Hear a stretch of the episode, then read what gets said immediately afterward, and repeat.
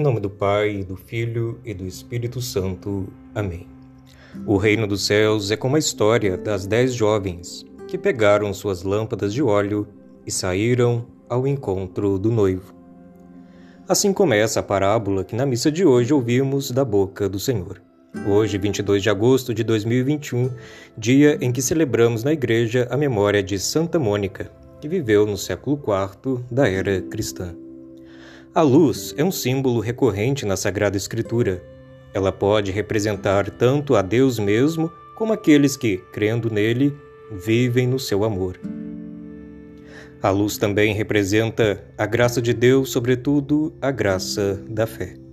É a fé em Deus, na Sua palavra, que ilumina a nossa vida neste mundo.